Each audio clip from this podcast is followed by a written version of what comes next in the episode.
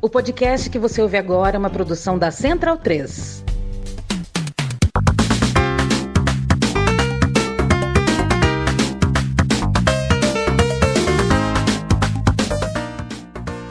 Bem-vinda e bem-vindo ao podcast O Monolito. Eu me chamo Leandro Yamin e hoje falo com a Gabriela Biló, fotógrafa, fotojornalista e uma artista na acepção da palavra. Hoje ela trabalha em Brasília pela Folha de São Paulo, acompanha a agenda do presidente do Brasil e algumas das fotos mais marcantes desse governo saíram da cabeça e do clique dela. A gente conversou sobre Brasília, sobre ser mulher em Brasília, sobre fotografia em geral, fotografia em tempos de comunicação tão apressada, tempos de celular na mão.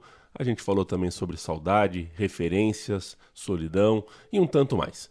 Te convido a passar esse tempo comigo e com a Gabriela.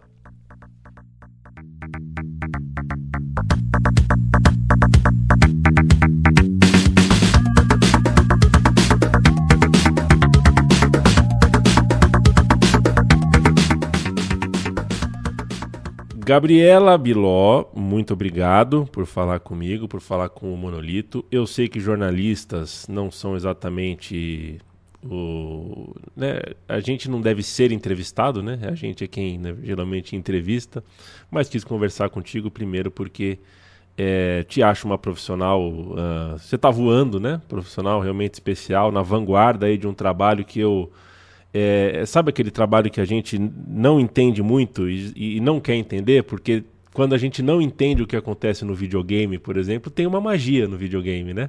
Eu não entendo muito de foto e gosto de me preservar assim. Não quero entender muito sobre a foto porque a foto para mim tem um, para mim chega como mágica, muitas vezes chega como mágica. E eu sei que é muito difícil de ser feito. Não parece, é, às vezes parece fácil, mas é muito difícil. É, me intriga particularmente a rotina desse trabalho, né? É, é, da fotografia, mas também do trabalho em Brasília. Então eu não vou te perguntar, seria preguiçoso da minha parte perguntar como é trabalhar com fotojornalismo num ambiente como Brasília. Seria uma pergunta uh, simplista e acho que de alguma forma as suas respostas, uh, todas elas vão falar um pouquinho sobre como é a sua vida. Mas eu vou querer partir de um ponto, tá, é, Biló? Assim, é, na faculdade, eu lembro com muito carinho professor Antônio, aulas de fotojornalismo, levar os negativos para o quartinho escuro, solução líquida, sair pelo campus com as máquinas, né, tirar foto da, de, do, do, poste, da parede, do chão, de tudo que se movesse. É, e do pouco que eu me lembro da, da, da, aula em si, né, da explicação, eu lembro que eu lembro de uma palavra chamada elementos de significação. Professor falava isso, tem que ter elementos. Você tira uma foto de um jogo de futebol, tem que ter a bola, o jogador, o gol. A boa foto tem todas essas coisas, né? É, elementos suficientes. Mas a fotografia tem um não dito, né? A fotografia trabalha com a ironia, trabalha com a sutileza, trabalha até com a fantasia, como acabei de dizer. Tem a questão da ilusão de ótica, muitas vezes a gente brinca com, né, com um espelho d'água no chão, muitas vezes acaba sendo um prato cheio para uma boa fotógrafa. A parte artística, né? E eu quero perguntar, começar falando sobre a parte artística do seu trabalho. Acho que você, mais do que uma jornalista que trabalha com fotografia, é também uma artista.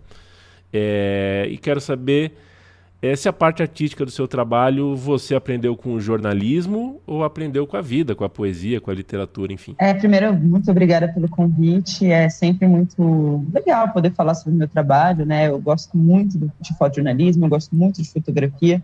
Então, para mim é sempre muito gostoso e prazeroso falar sobre isso. Então, muito obrigada pelo convite. Um, a, acho que a fotografia é o que você falou, o fotojornalismo, a fotografia é arte, né? Eu acho que o fotojornalismo é um nicho dessa arte que, que é a fotografia. As minhas inspirações vêm de diversos lugares. Eu acho que você já matou a charada na sua primeira pergunta. É justamente isso. Às vezes é uma música que eu ouço, às vezes é um filme que eu vejo, uma referência de luz, algo que eu acho bonito é, o que eu tento manter sempre em mim é a curiosidade, assim. Então, eu estou sempre sendo muito curiosa sobre as coisas. É, e aí eu acho que é isso que move o interesse.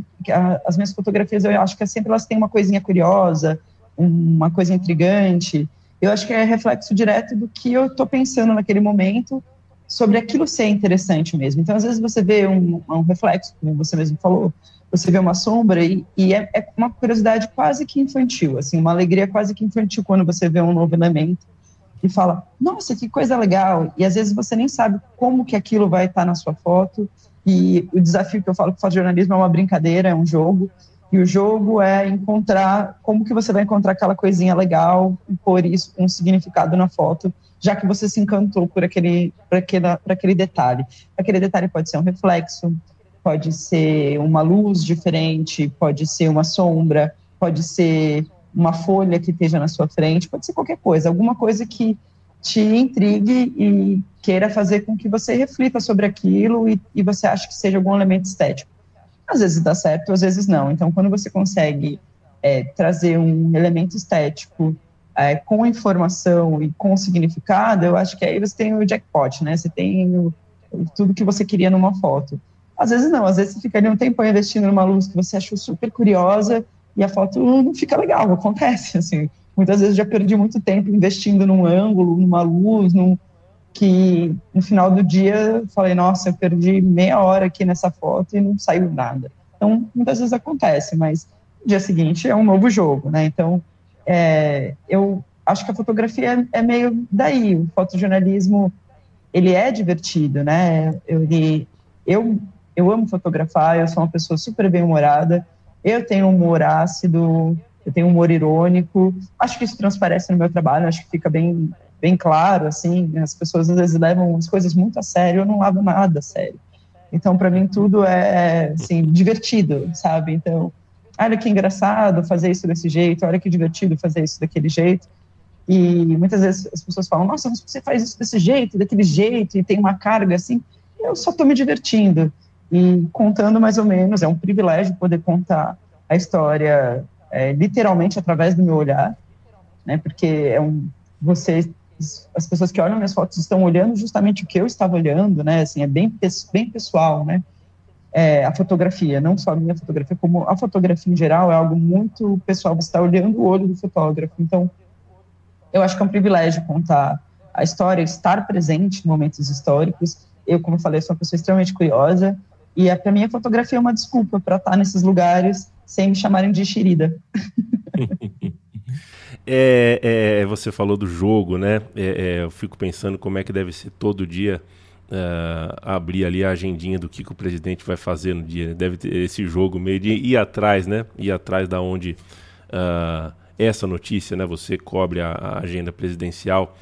É, deve ser, deve ser um, um, um claro, é, puxado, com certeza é puxado, mas o que eu queria saber, é, na verdade são duas coisas, duas, duas perguntas em uma. Um vício péssimo que a gente desenvolveu na vida, né? De jornalista fazer duas perguntas em uma. Uma delas é: a sua profissão é solitária? Você se sente solitária dentro desse seu mundo, uh, olhando pela lente?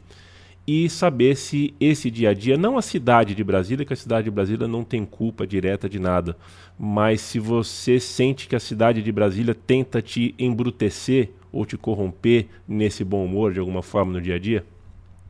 São excelentes perguntas, inclusive. Uh, a fotografia é solitária, por um lado, sim, porque todos os seus erros são seus, todos os seus acertos são seus, é, seu melhor amigo pode estar do seu lado fazendo uma foto e ele fez a foto e você não, e você pode ser cobrado por isso ou não, e não tem nada que ninguém possa fazer por você, porque ninguém pode te dar essa foto. Ou você fez ou você não fez, ou você tem aquele instante ou você não tem. Então, é, nesse, assim, os desafios, né, nisso, assim, de lidar com o céu e o inferno diariamente é, é bem solitário, o que a gente, assim, que eu ouvi muito na minha vida, é o que eu falo para também quando alguém está mal do meu lado, é não se preocupe, amanhã é outro dia, hoje você perdeu e amanhã você ganha. E é assim que funciona, não tem, não tem outro jeito. Então, nesse ponto, é você com você mesmo, tentar é, controlar não só a sua ansiedade, porque rola muita ansiedade na hora de fotografar, então é controlar a sua ansiedade, controlar seu ego, porque fotógrafo é um bicho que tem um, um ego grande, é você controlar é, os seus vícios de olhar, é você tentar se manter fresco, é você ir além do seu cansaço, e não é cansaço só físico, porque existe muito cansaço físico, mas às vezes é o cansaço mental, né? tipo, ah, essa, isso aqui é mais uma cerimônia, que não sei o que, não sei o que. Não, às vezes aquela cerimônia vai acontecer alguma coisa diferente e que a foto vai significar muita coisa. Então, continuar é, aliado por uma imagem diferente, independente se seus dias serem muito parecidos, e tentar tirar uma foto diferente de situações com a mesma luz, no mesmo ângulo, com os mesmos personagens, sempre tentar fazer um trabalho diferente. É, e esse é um processo muito individual, né? Você com você mesmo, assim, e terapia e levemente álcool e meditação, e aí você consegue equilibrar isso, né? Conseguir encontrar um equilíbrio é solitário. Mas, ao mesmo tempo, é, como somos poucos fotógrafos aqui em Brasília, né, tem, é diferente de São Paulo e Rio, que tem muitos fotógrafos, muita imprensa, que é bem menor o número, o que acontece é a, a gente acaba se apoiando bastante, né, existe um, uma, um apoio entre os fotógrafos, assim, lógico que não é um arco-íris, não é todo mundo se dá bem, não é todo mundo se ama, mas existe ali um respeito e um apoio entre os fotógrafos, mesmo os concorrentes, é, que faz o dia a dia ficar mais leve, né? Então, às vezes você pega 12 horas de plantão, mas você fica rindo 12 horas, você fica ali sentado na sarjeta, comendo comida fria na marmita, tudo bem, mas pelo menos você está ali dando uma risada, trocando uma ideia, enquanto você espera alguma coisa acontecer. Que provavelmente vai acontecer em dois segundos, a foto provavelmente não vai ser boa, mas que se você não fizer, você vai ter jogado 12 horas no lixo. Então, é, é mais ou menos isso. Mas pelo menos a, a gente tenta fazer o ambiente leve, né? Então, isso existe. É, o que eu senti é, sobre. Eu amo Brasília, acho a cidade maravilhosa. Acho um privilégio você, aqui no plano piloto, né? O plano piloto é. A gente até brinca que é o country club, que é, é uma ilha da fantasia, onde não tem tanta violência, onde é, você anda e abacates e mangas caem em você, e tem pés de amora e abóbora plantada nas ruas. Então, assim, é, um, é uma, é uma ilha meio utópica aqui, assim, o, o nosso aviãozinho aqui, né, nosso plano piloto. Então, eu gosto muito de morar aqui. Essa, essa coisa meio idílica da cidade ajuda muito, né, no, na questão mental. Mas o jornalismo, especialmente o jornalismo político, é, tem uma competitividade, tem é, batalha de egos e tudo mais, que podem te endurecer, né, com, com o tempo, assim, as, as relações em Brasília são de poder. É, então, mesmo entre os colegas, às vezes existe uma relação de poder. E isso dá uma, uma endurecida no coração, não vou mentir. eu era uma pessoa um pouquinho mais aberta antes de vir para Brasília, isso aconteceu comigo, deu, deu uma fechadinha, mas não estragou meu, meu, meu bom humor, assim, eu tenho Fiz amigos maravilhosos aqui, amigos jornalistas, amigos fotógrafos, amigos do serviço público, amigos de toda, de toda, de todo tipo, digamos assim, de todas as profissões, amigos de fora do plano piloto, que para mim foi muito importante fazer amigos de fora do plano piloto também, é, que me trazem também esse frescor de entender que a vida não é só, não são só relações políticas. Então existe uma parcela da, da uma, uma parcela do seu, da vida pessoal que é dominada pelo trabalho, por causa dessas relações políticas, é, e como você tem que lidar, e com quem você pode falar, e você não devia ter falado assim com essa pessoa, porque essa pessoa é casada com não sei quem, que amanhã está ali, não sei aonde, sabe? Então, existem essas, essas relações que são um pouco cansativas, que era um tipo de coisa que eu não precisava pensar quando eu trabalhava em São Paulo, mas que são só um detalhe. Depois que você consegue encontrar o equilíbrio nisso, que eu acredito que eu encontrei, é, fica mais fácil. Você consegue entender que ali é um momento de, de encarar como um trabalho, existem, existem momentos de lazer que você vai encontrar trabalho, e existem momentos de trabalho que você vai encontrar lazer, e é isso. Encontrar esse equilíbrio é saúde mental e vai refletir diretamente no seu ânimo e disposição para inovar né, na fotografia, no meu caso. Gabriela, você citou de maneira muito pertinente a relação de poder como uma das características da vida em Brasília, né? Tudo envolve poder aí. E quando a gente fala em poder, a gente está falando também em universo masculino, né? E você é uma mulher em um lugar onde uh, tem muito mais homens, tanto na parte de lá da bancada, né? Tanto entre os engravatados e realmente poderosos, mas também na nossa profissão Né? São muito mais jornalistas, historicamente, homens, é, do que mulheres no seu ofício ou em qualquer outro. É, eu me recordo, um pouquinho antes da pandemia, teve uma exposição lá em São Paulo, que eu fui, é, cuja logo na entrada você tinha uma exposição de quadros pintados por mulheres que na época da pintura, né, na época uh, desses quadros uh, serem lançados, eles foram assinados pelos maridos, porque do contrário, é, né, se fosse assinado por uma mulher, ninguém daria nenhum valor, o público não se interessaria. É, é sobre. É, é essa é a nossa história, né? Isso não faz tanto tempo assim. Então, é a nossa história. É, não, não, não é mil anos atrás que uma pessoa como você tiraria uma foto e era o seu marido que tinha, teria que assinar, né? Isso está posto, faz parte da nossa vida. A gente quer uma mulher sensível, né? Uma mulher que seja capaz de entender uh, sentimentos, cuidar das pessoas ao redor, da mazela familiar, mas isso é sempre no âmbito doméstico. Quando você parte para o âmbito artístico, ou do âmbito econômico, né? Porque no caso, em alguns momentos, é, é, o que gera dinheiro, aí deixa com os homens, até chefe de cozinha, né? É a mulher que cozinha em casa, mas o chefe na televisão, assim, quase sempre é, é, é o homem. Tô falando tudo isso porque eu quero te ouvir sobre como é o seu ofício nesse lugar específico que é Brasília. Acho que você é, já me respondeu uh, em parte, a gente já falou sobre isso. É, mas é que a pergunta também caberia para, para enfim, existem correspondentes que estão em lugares mais hostis, em lugares de guerra, lugares bélicos, lugares distantes de casa, realmente fora de qualquer zona de conforto. É... E ser mulher não é fácil em nenhum lugar da nossa sociedade contemporânea. E eu queria te ouvir sobre esse seu lugar. Esse seu lugar. Você imagino que conviva com muito menos mulheres do que a, a, a, virtude fotográfica e profissional das mulheres, uh, diria que era para você conviver? É, assim, é um ambiente muito masculino. É, no reportariado tem mais mulheres do que na fotografia.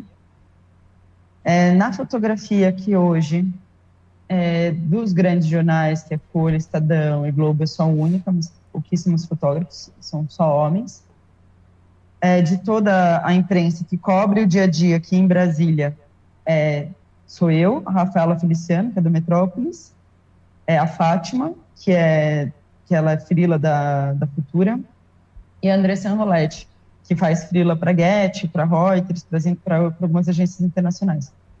Então, fotógrafos somos só nós quatro. Homens é, que cobrem o dia a dia, né? Aí você tem, por exemplo, a Ana, que cobra, cobre no Senado, mas é, mas é já mais é, pro senador e tal. É, da equipe de imprensa, somos só nós quatro, só quatro mulheres que cobrem o dia, assim. E não é sempre que a gente se encontra e tal, porque a Fátima faz menos, por exemplo, a Andressa depende da pauta e a Rafa é mais local. Então não é sempre que a gente está junto, assim. Faz muita diferença a presença feminina. Eu acho que é, a gente repara, por exemplo, que no reportariado que tem muito mais mulher, você vê que a mulher é mais respeitada por ter mais mulher, então isso vai se normatizando, vai se entendendo o que é aceitável, o que não é, condutas que são aceitáveis, condutas que não são aceitáveis. E na fotografia eu acho que isso está bem atrasado ainda, justamente pela falta de mulher, porque quando você fala, você é chata, quando você fala, você é histérica, você quer chamar atenção, é, você está exagerando. Então, é bem complicado. Às vezes, por exemplo, você ouve um, assim, na minha na minha carreira sempre foi isso, né? Ter que fazer o dobro para ser vista como igual. E por muito tempo erravam meu nome, erravam meu crédito, colocavam Gabriel, assim, sabe? É, Teve muito isso, tempo. Né? E, ah, muitas vezes isso aconteceu minha minha carreira inteira, assim, errar meu crédito. E quando eu chego num lugar falar, nossa, eu pensei que fosse um homem, é, e ah, então você é frila, sabe? Como se se uma, um, uma pessoa que fotografa para um, um, jornal tradicional não pudesse ser mulher, né? Eu acho que tem muita essa visão. O que, que é um fotojornalista de jornal? É um cara careca, barrigudo, sabe? Não é, não é uma mulher jovem, né? Então tem essa visão um pouco. Acho que a Folha, que é o jornal que eu estou trabalhando hoje, é bem moderno e tem mais duas mulheres na equipe, é mais diversificado mas são poucas mulheres de qualquer forma, né? Assim, historicamente são poucas mulheres no fotojornalismo. É, eu já ouvi muitos comentários, às vezes uns comentários meio grosseiros e tal, às vezes nem para mim, às vezes comentários sobre outras mulheres que estão em volta, que você já não vê no reportariado, sabe? Um repórter está do lado de uma repórter mulher, passa alguém, esse repórter jamais vai fazer um comentário grosseiro sobre o corpo de outra mulher na frente da repórter. Mas na fotografia isso acontece muito. E aí tem sempre aquele dilema. Você já está ali esperando para fotografar, num plantão, num estresse, e aí você corrige seu colega, você chama a atenção dele, vai criar um climão, você vai fazer as próximas horas ficarem difíceis, porque vocês estão todos presos no mesmo lugar, ou você, como fotógrafa mulher, é, estando numa posição de privilégio, que é um grande jornal, que é ser uma fotógrafa de destaque hoje, não deveria me calar e deveria, me, deveria falar e me posicionar, e até assim, é, pensando nas outras mulheres, pensando nas outras fotógrafas. Então é sempre esse dilema, assim. E às vezes você está cansado, às vezes você não quer falar nada, e você fala, nossa, além de tudo, ainda tenho que lidar com isso, além de tudo, ainda tenho que lidar com machismo. Então, é sempre, eu sempre falo que eu gostaria de ser homem por um dia, talvez fosse mais fácil, porque você só tem que se concentrar na fotografia e se concentrar no seu trabalho, e se alguém faz um comentário machista, isso não te desestabiliza. E a mim desestabiliza às vezes. É, nossa, mas você não está acostumado com machismo? eu acho que se eu me acostumar com machismo, eu perdi essa batalha, sabe? Eu acho que eu não posso me acostumar com machismo, eu não vou me acostumar com machismo. Eu acho que é inaceitável, eu vejo em muitas áreas melhorando, então eu quero que isso melhore na minha área também, eu vou continuar lutando por isso. E faz parte da luta, por exemplo, ter mais mulheres na fotografia, porque eu acredito que se tivesse mais mulheres, é, isso seria mais, mais fácil, essa, transi essa transição, né? Porque você não estaria falando sozinho, você não estaria falando com um grupo de cinco homens, você estaria teriam outras pessoas corroborando para você com você falando não esse tipo de conduta é inaceitável esse tipo de comentário é inaceitável você não pode fazer isso sabe então eu sinto um pouco de de falta de mulheres e existe esse mito que a fotografia o fotojornalismo é uma profissão masculina porque os equipamentos são pesados porque tem luta corporal porque e na verdade é uma parcela só disso é, o seu o seu dia a dia é muito mais o seu olhar do que a sua, a sua disputa física com alguém. Mesmo porque, se você perde no empurrão, você aprende a, a transitar de outras formas que você não precisa entrar numa disputa física. Então, é você aprender a se antecipar a foto, é você aprender a entrar num buraco, já que você sabe que empurrando você não vai conseguir chegar. Então, existem outras formas de conseguir é, uma boa foto que não seja com a força física, né? Existem é exercício do olhar justamente para, bom, se meu ponto forte não é que eu sou alta e forte, então meu ponto forte é o quê? É eu ser rápida e ter, conseguir antecipar a foto, então eu vou usar meus pontos fortes para conseguir a melhor foto, né? Isso depende do seu gênero. É, eu me recordo de uma colega nossa de profissão que trabalhava com esporte e foi para Brasília, né? E conversando sobre futebol com ela, sobre quando ela cobria esporte, e ela é, nu, nunca tinha me ocorrido que ela não entrevistava uma fonte masculina de noite um cartola de futebol, um dirigente. Para mim é super normal, inclusive, né, tenho agora 19 horas, vou gravar alguma coisa, né? É, e uma mulher já não pode fazer isso porque é, ela não pode confiar nesse homem com quem ela vai conversar, né? Ou com os boatos que vem a sequência e tudo mais. É, assim, assim, até assim, você vai, você vai na casa de uma fonte aí a fonte te oferece um vinho. Se você é um homem, você, meu, tirou sorte grande, você vai beber com a fonte, é, é. Vai, vai construir ali um elo de confiança e vai ser uma fonte boa, provavelmente ela vai te falar coisas, você, né? Agora, se você é uma mulher, a situação já é outra. Você vai aceitar o vinho? Então você acaba perdendo, você perde é, momentos de, de sintonia com a pessoa, justamente pela, pelo pensamento de que aquilo pode ser um flat, que você pode estar dando mole. Né? Eu, no começo da minha carreira, também ouvi que eu tinha sido contratada é, pelo jornal, porque eu devia conhecer muito intimamente alguém, algum chefe devia estar me protegendo. E assim, e, em minha defesa, o que eu sempre pude falar era: é só você olhar o resultado, sabe? É só você olhar as fotografias. E eu acho que o meu trabalho é, está em uma constante evolução e eu imagino que seja isso que sempre me, me trouxe para lugares novos, é a vontade de melhorar, é a vontade de evoluir, é alcançar objetivos, e a fotografia é democrática, né, então eu, Não vejo como você colocar alguma coisa subjetiva no porquê você conseguiu isso e aquilo outro, sabe? Você, você, ou a foto ou você tem ou não tem. É muito simples. Só, é, um, é. só um, um parênteses que você falou no começo que eu achei muito interessante sobre a, a magia da fotografia, né? Que você não entende nada de fotografia e tal. Mas eu acho que a graça da fotografia é justamente essa, é o fato dela ser democrática. Porque é, você não precisa ser um especialista de, em fotografia para gostar. Ou ela te toca, ou ela faz sentido, ou ela não faz. Então, se ela não fizer sentido para você e vier ali uma pessoa que fala que super entende fotos e fala, não, mas essa foto é incrível e tal, e você fala, não, mas para mim ela não mexe, acabou, entendeu? Não importa o especialista, não importa o fotógrafo mais maravilhoso do mundo é, dizer que aquela é uma foto boa, porque se ela, não, se ela não toca as pessoas, na minha visão, na, no meu tipo de fotografia, na minha intenção fotográfica, se não toca as pessoas, não tem sentido. Então, não precisa ser nenhum especialista. Por isso que eu gosto da fotografia, porque não precisa ser nenhum especialista para conseguir apreciar.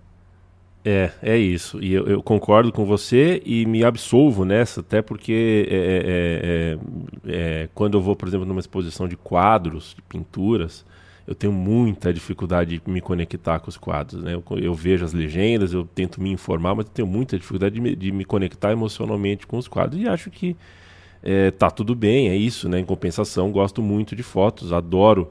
Né, vou entrar no meu notebook aqui, tem pastas e pastas com fotos que eu vou salvando ao longo da vida, porque eu acho uh, linda. E você dá uma explicação, né? Você acaba de ser generosa aqui com o público médio sobre uh, como a gente interpreta as fotos e como a gente pode gostar ou não delas, mas as fotos têm linguagem, né? É, existe uma busca, existe uma busca editorial nessas fotos, ela é um complemento de uma manchete, de um texto. É, eu fico pensando que você chega num lugar como uma foto recente sua, né? Você viu uma, um papel na parede escrito pamonha seis reais. Aí você pensou, quando o Bolsonaro passar na frente dessa placa, eu vou tirar uma foto. Esse tipo de coisa eu gosto muito de pensar é, em como vocês pensam nessa linguagem, como vocês conseguem encontrar num cenário que às vezes é pobre de, de, de possibilidades ali, algum tipo de segunda linha de compreensão, terceira linha de compreensão, é mais ou menos, mais ou menos como é, o que eu, né, como eu entendo o humor, por exemplo. Quem quer fazer humor? É, ah, eu sou humorista, mas se você não entender que o humor é uma linguagem sofisticada, que mexe com ironia, que mexe com subtexto, que mexe com coisas muito sutis, você vai passar vergonha. Você vai fazer um humor de pouco impacto, vai fazer um humor preconceituoso, provavelmente, um humor bronco, né? Então você tem que entender da sofisticação das coisas para poder tocar. O humor, a foto, o fotojornalismo e muitas outras coisas. Tem gente que acha que é simples de fazer e não é. E a gente está numa época onde é muito simples fazer foto, Gabriela Bilogo. Eu não quero saber qual é o teu celular, qual é a, a qual é a, a, câmera que você tem no seu celular, mas com o Instagram, com o TikTok, com o mundo das selfies, uh, nunca foi tão fácil tirar foto, nunca foi tão fácil lidar com o, o, o, registro banal de momentos banais e você tira 30 fotos de um jardim com, com uma formiga dentro. Isso te dá angústia, isso te, te, te, te, faz feliz porque faz as pessoas se aproximarem da, da, do mundo da fotografia, você tem vontade de explicar um pouco melhor sobre esse universo para as pessoas. Como é que é você lidando com essa enfim, massificação da fotografia cotidiana? Olha, eu adoro a massificação da fotografia cotidiana. Eu acho maravilhoso que a, o acesso à imagem, à comunicação esteja sendo democratizada por, ao alcance das mãos das pessoas, sabe? Eu acho que a informação e a troca de informações, quanto mais democrática no mundo ideal, de qualidade, melhor o mundo fica. É, no mundo ideal, né? Porque existe uma destruição muito grande aí no caminho, mas eu acredito que a gente chega lá. É, eu acho que é, a câmera e a, a, a, câmera é uma ferramenta, o fotógrafo que é a arte, né? A câmera é só uma ferramenta. É muita, existe muita, eu acho que é um mito sobre a ameaça que os celulares fazem aos fotógrafos e como que isso acaba com a profissão. Eu acho que é o contrário, eu acho que quanto mais você massifica a produção de imagem e até quanto mais rápido é o consumo de imagens, né? Hoje, até vídeos de 15 segundos no Stories te cansam, então você tem que ser preso no primeiro segundo. O que é o primeiro segundo? O primeiro milésimo de segundo é uma foto. Então, quanto melhor a foto é, é mais ela te prende. Eu acho que o universo está virando cada vez mais um universo de imagens. Eu acho que o universo é que a gente vive hoje é um prato cheio para o fotógrafo, que é para experienciar mesmo. Como que eu posso levar a excelência a um nível tão alto que num milésimo eu consigo me comunicar com uma pessoa. Então, digamos assim, que o jogo vai ficando mais interessante, vai ficando mais desafiador. E mesmo porque se as pessoas têm acesso à fotografia, por um lado, elas vão dar valor para o que você está fazendo, porque elas vão entender que aquilo não é tão fácil de fazer, que não é um celular que faz, é, às vezes é, mas que você precisa ter um olhar. Então, você desmitifica a profissão e eu acho que eu me sinto mais valorizada. Então, é, eu, não, eu não entendo isso como um inimigo do fotógrafo. Eu acho que o celular é um, um na verdade, um, um aliado.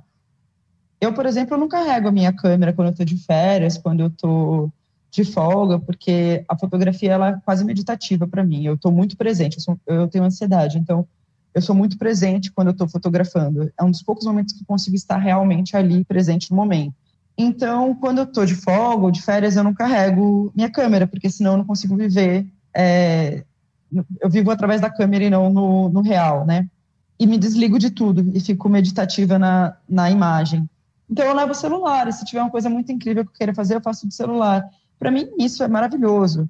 É, eu acho que tem fotógrafos que não têm câmeras profissionais, que só usam câmeras de celular. Eu acho incrível, eu sigo um monte no, no, no Instagram. Eu acho incrível esse trabalho, quem consegue se comunicar com uma ferramenta limitada, que é um celular. Acho que, por exemplo, o fotojornalismo, a gente, é, o jornalismo em si, ele para mim ele é a função dele é social, é você devolver para a sociedade, é você fiscalizar o governo para um bem social. Então, eu acho que você democratizar essa ferramenta é, é você evoluir a sociedade. Então, você pensa, por exemplo, em periferias, né? Uma, um fotógrafo de periferia que não tem acesso a uma câmera digital profissional, mas ele tem acesso ao celular, ele pode contar as histórias dele, ele pode contar o olhar dele, você pode ter uma pluralidade de olhares que eu acho que é enriquecedora para mim a fotografia. Então, eu vou ali olhar o ensaio de um menino, uma, uma ou melhor, uma mina é, preta de periferia lésbica, o ensaio dela, da vida dela, do cotidiano dela feito pelo celular. Cara, eu vou olhar aquilo, vai ser um boom na minha cabeça de criatividade, de referência, de, de um outro olhar de mundo. Então, o meu cérebro vai expandir quando eu ver esse, esse ensaio. Então, para mim, pensando do lado bem egoísta, vai ser incrível poder ter acesso a esse material é, e ter uma narrativa contada por alguém que está ali, sabe? E não ser eu, a mina branca que vai lá fotografar a periferia. Então, acho que, que eu acho que a democratização dessa ferramenta é, é uma evolução social, assim. E eu acredito que no futuro é, esse vai ser um dos nossos maiores presentes que a internet vai trazer, assim, essa democratização. E nada mais chato do que a pessoa que é especialista numa coisa e não sabe tirar uma onda, né? Tipo, o cara sabe escrever muito bem, aí ele fica corrigindo o WhatsApp da mãe, sabe? Mãe, faltou uma vírgula, né? Nada mais chato do que isso, né? Então, deixa rolar. Concordo contigo, o, Gabriela. É, eu queria, a gente tá, né? Já estamos aqui com 30 minutos de conversa. Não vou te tomar mais muito tempo, Gabriela, mas eu queria é, ouvir sobre a Gabriela de fora de Brasília, né? Porque assim, é curioso, a gente marcou essa entrevista aqui, esse papo no, no, numa sexta-feira, e eu achei muita graça que você falou que é o dia que a agenda do Jair Bolsonaro te permite ter um pouquinho mais de margem, né? Fico pensando, sabe lá o que é tocar uma vida de acordo com a, uh, com a agenda alheia, com a agenda do presidente. É, e a gente aqui na Central 3, a gente tem um, um, um podcast chamado Medo Delírio em Brasília, que é um diário né, sobre o governo Bolsonaro. Um abraço para o Cristiano Botafogo, para o Pedro Daltro. É, e, enfim, é um toque diário de uma situação política que a gente vive que uh, tem uma forte carga de drama e que fragiliza a gente, tem fragilizado uh, uh, todos nós. E você está aí dentro do núcleo do núcleo do núcleo, né? Você é capaz até de sentir o cheiro. Se o paletó de um deputado que passa por você tivesse guardado há muito tempo, você vai sentir o cheiro daquele paletó uh, velho. É... E, no entanto, a gente está falando de.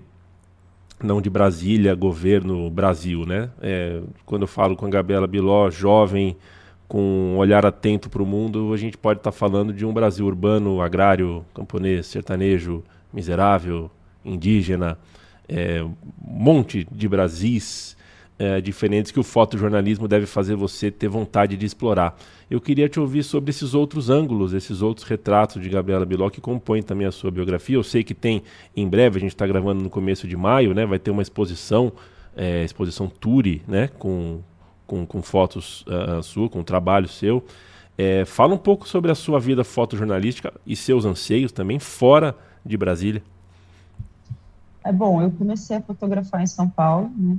É, eu sempre gostei muito de fotografar rua, eu aprendi sozinha a fotografar, antes eu sabia mexer alguns meses só com uma câmera analógica na faculdade, né? Eu fiz, me formei em jornalismo na PUC.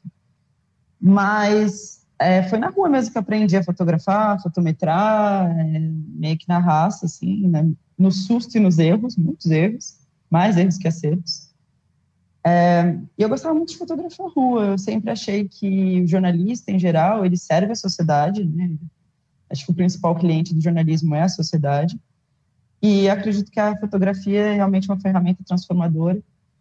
E comecei a fotografar meio que numa um, um pensamento meio meio as pessoas falam, vão falar que é ingênuo, mas eu acho que todo jornalista tem isso, senão não seria jornalista, que é de transformar a sociedade para um lugar mais justo e melhor para todos, né? E a forma, a linguagem que eu encontrei isso foi através da fotografia. Então, eu sempre gostei muito de fotografar social social seja uma manifestação, independente do que esteja manifestando pelo quê, contra o quê, a favor do quê. Eu acho que a manifestação é muito interessante, como efervescência do povo, né? O povo gritando nas coisas, acho isso incrível. Sempre gostei de fotografar dramas sociais como forma de dar visibilidade a esses problemas. Lógico, sempre com muito respeito, é, jamais ia, ia tentar fazer uma foto de uma pessoa que não se sente confortável sendo fotografada em tal situação. Acho que isso é essencial no bom no bom fotojornalismo é o respeito que você tem que ter por todo mundo, por todo o processo de fotografar. E, e foi isso que sempre me atraiu muito no, no fotojornalismo, sempre isso que, que me motivou. É, aí eu vim para a política porque eu acho que a política é a razão, é o problema e a solução de tudo que a gente vê na outra ponta. Então, a minha fotografia hoje na política é o mesmo intuito, que é para aproximar as pessoas das questões é, desmitificar a fotografia como uma coisa inacessível, especialmente a política como uma coisa inacessível, um poder transformador, que eu acho que é, que é quando você aproxima as linguagens e as visões, as pessoas se sentem mais presentes e se sentem mais fortes como, como cidadão de participar daquilo, né? Então, eu sempre gostei muito de fotografar, fazer retratos, eu gosto muito de fazer retrato, porque eu acho que é um momento de intimidade que você cria com uma pessoa que ela abre, se, se abre para você, e você conhece pessoas diferentes. Eu conheci muitos lugares do Brasil através de especiais e através de retratos e muitas pessoas diferentes. Então, acho que a graça da fotografia é justamente esse o que você falou, de transitar em lugares diferentes. Então, hoje eu sei o que é, sei lá, terminar o Capelinha em São Paulo por causa da fotografia e sei, lá, o que é uma cidade, uma aldeia indígena no meio do Pará por causa da fotografia. Então, acho isso bem, é, como ser humano, assim, um privilégio poder viver isso, né? E eu gosto, gosto muito de fazer isso. É, eu gosto de transitar entre a informação e a arte, é, porque eu acho divertidíssimo. Então. Dá para perceber. eu, então, eu faço, eu gosto de fazer isso. E sobre o futuro, você perguntou.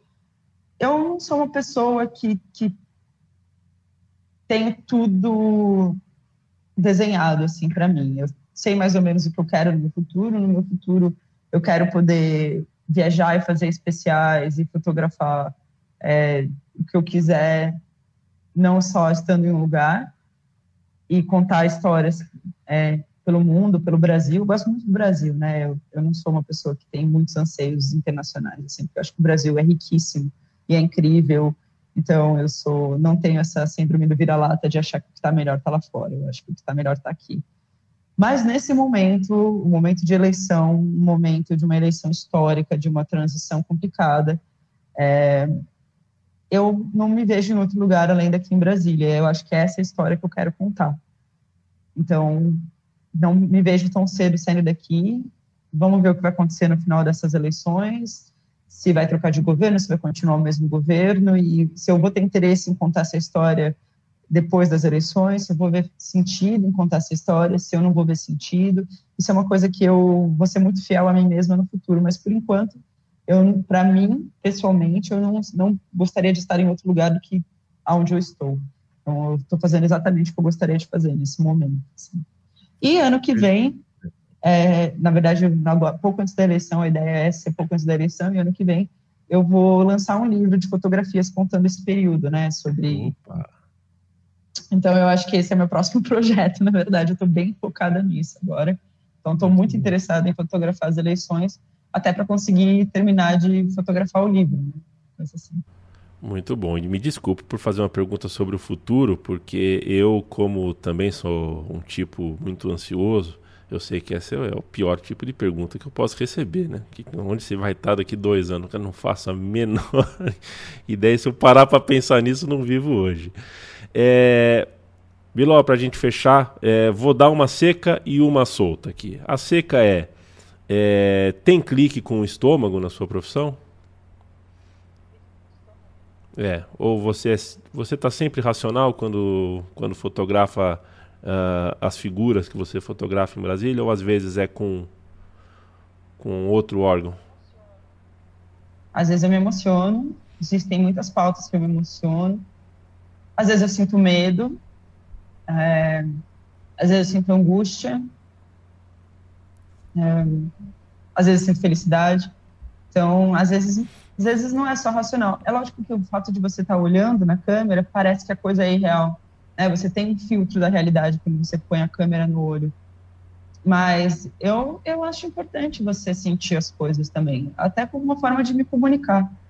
Porque senão eu viro um robô também, né? Eu acho que é importante você ter essa sensibilidade. Se eu quero passar sensações, porque não é só informação, é informação através de sensações também, que eu, que eu, que eu procuro é, passar para as pessoas, eu preciso estar sentindo. É, às vezes, às vezes você entra no automático, porque até em respeito a quem você está fotografando, é, não é bom você demonstrar emoções, não é bom você pensar naquilo naquele momento, né? Assim, por exemplo, você está fotografando ali, sei lá, uma vítima que foi espancada. Aí você vai chorar na frente dela? Não dá, né? Assim, é, é, até covardia sua. Você pode se sensibilizar, você pode acolher, você pode dar apoio ali, mas chorar na frente da pessoa, né? Meio, assim, por mais que te dê vontade de chorar, né? Então, é complicado. Eu lembro, por exemplo, a cobertura de Chapecó que eu fiz quando o desastre aéreo de Chapecó que eu cobri. Foram sete dias esperando 50 corpos chegar. Foi super pesado, foi bem emocionante, mas é, ali eu entendia que como profissional, era mais importante eu estar fazendo bem meu trabalho do que estar tá me solidarizando com as vítimas, porque é, as pessoas estavam querendo falar com a imprensa, estavam querendo dizer como que aqueles jogadores eram queridos e como eles eram importantes e como eles não podiam ser esquecidos e que ele, como eles não podiam cair no esquecimento. Então, a minha forma de homenagear foi através da fotografia. É lógico que depois que eu fiz a última foto, eu chorei que nem um bebezinho no hotel mas porque era muito pesado.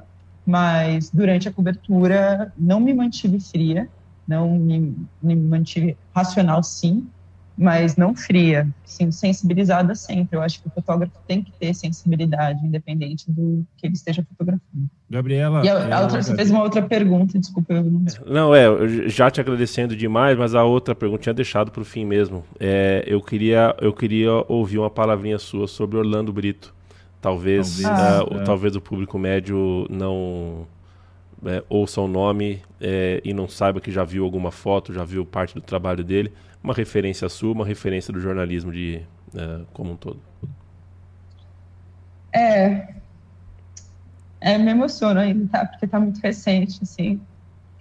É, o Orlando foi uma das primeiras pessoas que me acolheu aqui em Brasília.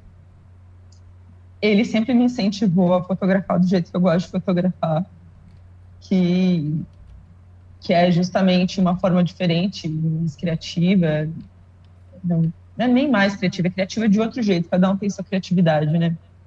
Mas que é, é esse olhar documental e que eu sempre achei minhas fotos um pouco esquisitas, assim, e ele foi uma das primeiras pessoas que falou que não, que, que as minhas fotos eram super interessantes e que a gente comparava material, ele falava, olha só, a gente tem...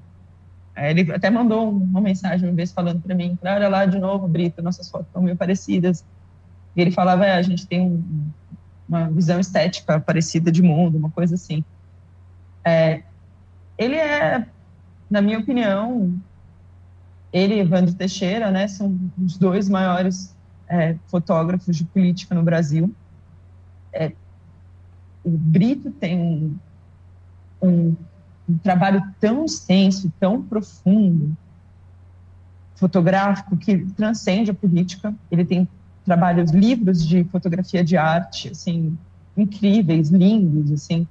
Ele também tinha essa curiosidade infantil pela fotografia, uma, uma ingenuidade de mundo, assim, na, na arte, né, não, não na visão política dele, né, conhecimento muito profundo político. Ele é um fotógrafo mágico, para mim era era muito divertido fotografar com ele, ele além de tudo era muito engraçado, tinha um humor ótimo, divertidíssimo no dia a dia, fazia piada o tempo todo. É, então, para mim, ele faz muita falta no, no dia, a presença dele, né? Olhar para o lado e, e, não receber um cutucão dele, perguntando se eu estou vendo a foto, sabe? É, faz muita falta. Ele, assim, quem não conhece o trabalho dele, eu recomendo que vá atrás. Ele tem livros que contam a política brasileira. Eu acho que, com certeza, é, quem está ouvindo já viu uma foto dele, não tem como, como, como não, não conhecer o trabalho do Brito. As pessoas não são muito ligadas ao nome do fotógrafo, mas tenho certeza que, que procurando Orlando Brito no Google, você vai olhar fotos e falar, nossa, essa foto é dele, nossa, essa foto é dele, porque tem fotos históricas, fotos icônicas de absolutamente todos os períodos é, que ele fotografava, né, que é desde a, desde a ditadura, então é isso, recomendo as pessoas irem atrás do trabalho do Brito e manter vivo, né? Porque o trabalho dele é histórico. Ele fotografou com maestria esse esse governo. Para mim, uma das maiores, melhores fotos do governo é dele. Esse governo é dele, que é o presidente Bolsonaro e seus generais de costas, assim, na mesma posição, com a mão trançada para trás. A foto é perfeita, assim. Se as pessoas perguntam, tem alguma foto que você gostaria de ter feito? Sim, essa essa foto do Brito, é, para mim, ela é, é muito, muito perfeita. Inclusive, adoraria que ela fosse a capa do meu livro, pena que não é minha, porque realmente é uma foto muito forte. E é isso, o Brito era um, era um profissional, é ainda muito querido por todos, muito amado por todos, sempre foi é, muito educado com todo mundo, muito generoso. Eu tinha acabado de chegar em Brasília, não era, assim, sabia nada, não sabia nem onde ficava o palácio direito. E o Brito, sei lá, quis me ensinar as coisas. Né? então, eu só tenho a agradecer para ele, ele, porque porque ele não precisava, sabe? Ele só foi generoso comigo. Acho que esse é o tipo de generosidade que a gente faz questão de passar para frente. E de, de, certo que não foi um acaso que ele tenha se aproximado de ti, para não sei se ficou claro para todo mundo que está nos ouvindo, né? O Orlando uh, morreu recentemente. A gente está gravando isso aqui no começo de maio. Se você está ouvindo a gente em 2023, 24, 25, esse é o retrato sem trocadilho do momento aqui, comecinho de maio. Ainda a saudade batendo forte. Gabriela, é, tá recente. Gabriela, eu te agradeço demais por ter reservado um tempinho para falar comigo, para falar com o Monolito. É, quem quer te encontrar, uh, encontrar o seu trabalho, faz o quê? Ah, eu eu sou bem displicente, na verdade. Então, eu não tenho um site, assim, deveria, mas não tenho, porque não, não consigo administrar. É, então, pelo Instagram mesmo, gabriela.biló, ou pelo Twitter, mas aí isso saiu falando besteiras, que é arroba gabriela.biló, gabriela.biló1. Muito obrigada pela conversa, obrigada pelo convite, foi uma delícia conversar com você.